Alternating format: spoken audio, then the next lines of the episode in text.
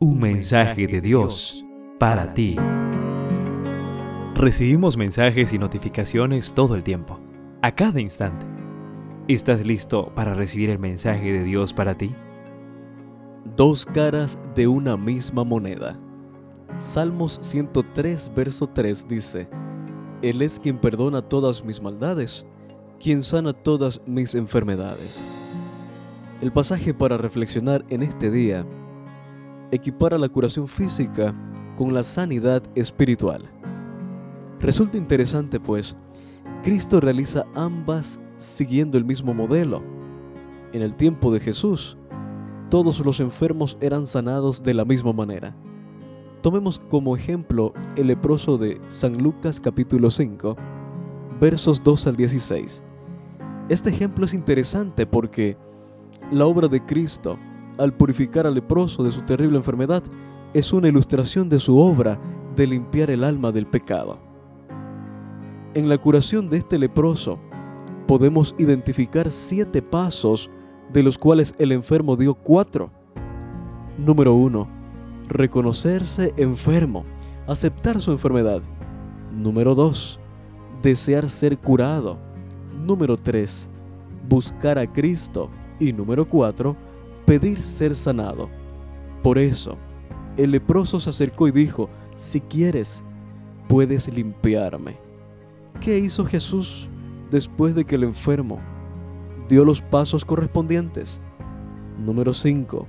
Lo sanó inmediatamente. Jesús nunca dilató un milagro. No le dijo que tenía que desprenderse de una y otra cosa. Solo lo sanó. Número 6 lo sanó gratuitamente, por gracia. Y número 7, lo sanó completamente.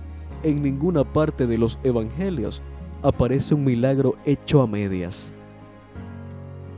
Querido joven, Dios sana el alma de la misma manera. Jesús perdona al pecador en siete pasos. Los cuatro primeros debemos darlos nosotros. En primer lugar, reconocer que somos pecadores. Segundo, desear ser perdonados. Tercero, buscar a Cristo, el médico de almas. Cuarto, pedirle perdón diciéndole, mi Jesús, perdóname, cura mi enfermedad espiritual, mis pecados, mis odios, tristezas, malos pensamientos, dolor y penas. ¿Qué hace el médico divino? Quinto, te perdona inmediatamente.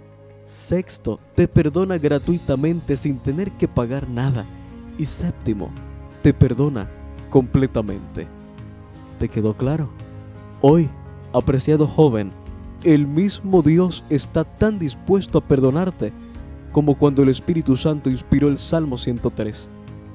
Jesús sigue siendo hoy el mismo médico compasivo, tanto de la salud física como de la espiritual.